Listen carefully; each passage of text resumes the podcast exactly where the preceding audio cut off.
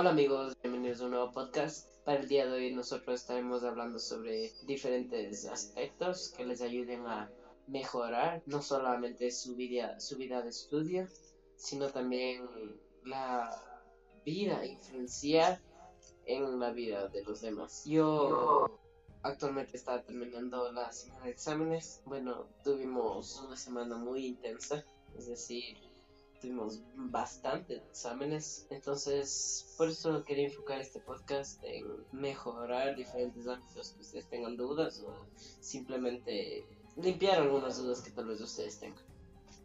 Entonces, como les iba diciendo, existen diferentes hábitos de estudio que no solamente se enfocan para los exámenes, sino también para la vida diaria, tales como unos simples deberes o si algo para más ya fundamental que remarcarán nuestras vidas.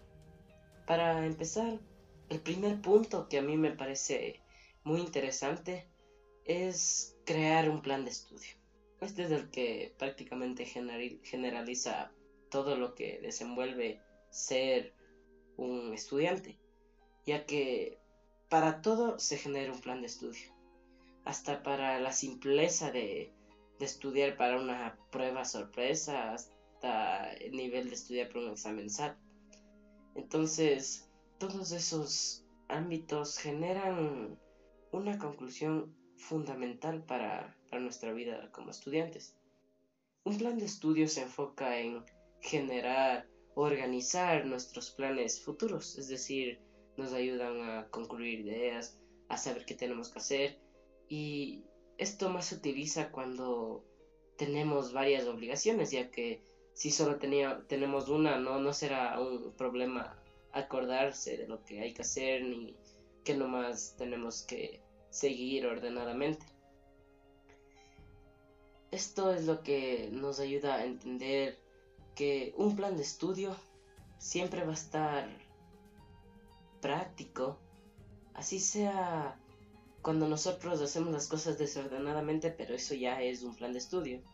O si hacemos a otra diferente escala, algo más organizado, igual va a seguir siendo un ámbito de estudio. Entonces, crear un plan de estudio desenvuelve aspectos como la responsabilidad, el tiempo, o sea, tú no vas a asignarte a hacer una tarea en el tiempo que tú estás ocupado o tienes obligaciones que hacer.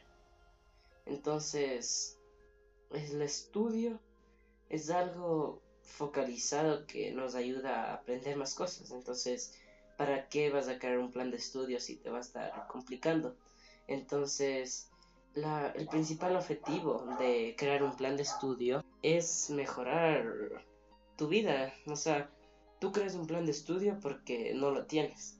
Tú creas un plan de estudio porque eres desorganizado. Entonces, un plan de estudio no, solo, no solamente se aplica a eso, sino también puede abrirse en diferentes áreas como el trabajo o dentro de una empresa, un análisis FODA, por ejemplo, que nos ayuda a ver las cosas más generales de las cosas. Como segundo punto igualmente fundamental, es que para crear hábitos de estudio, no solamente para exámenes, hay que obviamente crear apuntes propios. Porque crear apuntes nos genera que la memoria se refresque constantemente. Que si tú ya te acuerdas de esa palabra, vas rápido a tu libreta y encuentras lo que, lo que buscabas. Entonces, crear apuntes propios no solamente te ayuda a que tú te desenvuelvas en una hoja o en tu laptop, sino que al momento final te ayudará a que a que veas las cosas más enfocadas y que no te estés no tú no tengas que al último estar investigando sobre el tema que te toca o no tengas que estar investigando en internet o viendo por horas videos de YouTube para recién aprender la materia que se suponía que debías aprender. Entonces, crear apuntes propios te ayuda a que en un punto tú vayas a, tus apuntes y ahí esté todo en forma de resumen, en forma de una cápsula general o una bolsa general de lo que has aprendido durante el parcial o mes o semana o día incluso. Como otro punto que me parece fundamental, encontramos dormir lo suficiente. Esto tal vez a usted les parezca algo medio curioso, ya que dormir es algo que a algunos les gusta, a algunos no, pero dormir es como que dejes a tu propio cuerpo restaurarse. Entonces, como todo necesita un descanso propio, no es que vas a estar estudiando todo el tiempo. Debes también desenfocarte un rato para que no se cree algo constante y que no se cree algo tedioso para, para el ser humano. Entonces esto nos conlleva al siguiente punto, el cual es examinarse regularmente. Tú eres tu propia hoja vida. O sea, tú eres tu propia... Tú mismo te vendes en cualquier situación. O sea, tú vas y tú eres el plus que cualquier empresa o organización necesita. Entonces, hacerte exámenes de tu conocimiento e intelecto ayuda mucho a que tú veas cómo va tu aprendizaje, cómo va tu desarrollo, no solamente dentro de la sociedad, sino también cómo tú vas aprendiendo nuevas cosas, si tú estás de una forma lenta o si te está ayudando este plan de estudio. Entonces, debes esforzarte más. Si tú ves que tienes niveles bajos y, no, no puedes desarrollarte, entonces debes practicar bajo condiciones de presión, condiciones de examen, para que no, no, te coja duro cuando te toque un desafío así. Entonces, esto nos conlleva a que nosotros aprendamos de una manera más estricta y que podamos analizar diferentes puntos más claramente. Aprender de los errores es uno de los siguientes puntos. Es también algo que los seres humanos, algunos no hemos aprendido a hacer. Aprender de los errores significa no volver a cometerlo. Exacto. Si tú ese mes no estudiaste o simplemente tuviste un plan desorganizado, por así decirlo, y no tuviste un resultado concreto, entonces es porque estás cometiendo un error. Y se supondría que el próximo mes no tendrías que volver a hacer lo mismo, tendrías que ya empezar a analizar tu tiempo y empezar a ver los diferentes factores que son una debilidad dentro de, tu ámbito de estudio. Entonces, aprender de los errores eh, evoca diferentes situaciones como aprender de, a desarrollarte, valga la redundancia. Aprender a controlar tu, tu aprendizaje, no que quieres aprender pero no, no apliques nada para lograrlo. Entonces, realizar preguntas también es nuestro siguiente punto.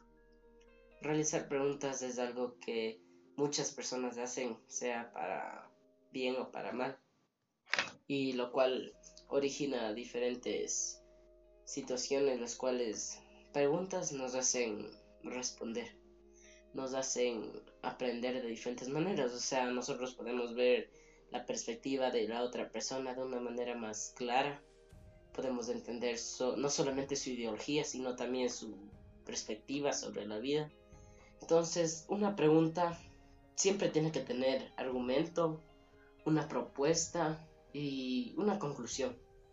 Es decir, siempre debes tener datos para realizar una pregunta. Puede ser investigativa, fáctica, debatible, entre muchas otras. O sea, podemos ver que las preguntas ayudan a que nosotros podamos entender el mundo en diferentes situaciones. Podemos ver cosas que, que no sabíamos, podemos entender diferentes noticias o diferentes aspectos que la vida de la otra persona, cómo está influenciando la sociedad y, hasta qué punto llegaría este, esta forma de aprender.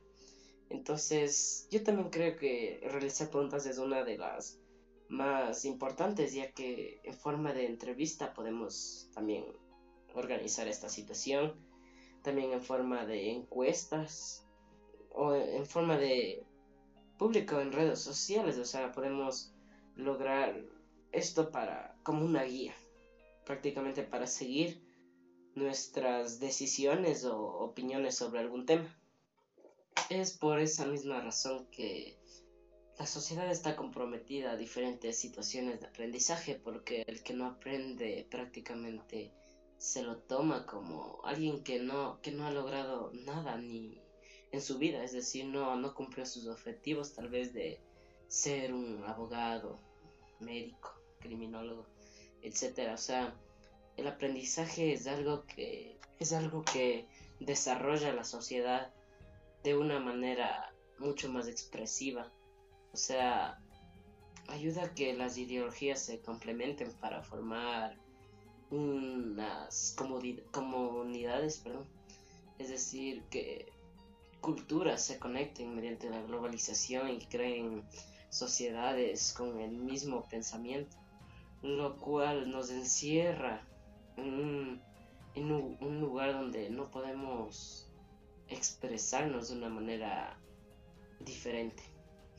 Entonces, el principal objetivo es lograr que hábitos se conviertan en nuestra vida, es decir, que no, que no sean reemplazados por cosas negativas, que los hábitos se regularicen mucho más para que nosotros hagamos de nuestra vida algo mucho mejor, es decir, que mediante este, este, en este caso ámbitos de estudio nosotros podemos aprender nuevas cosas y podemos ver que también existen otras cosas que podemos aprender.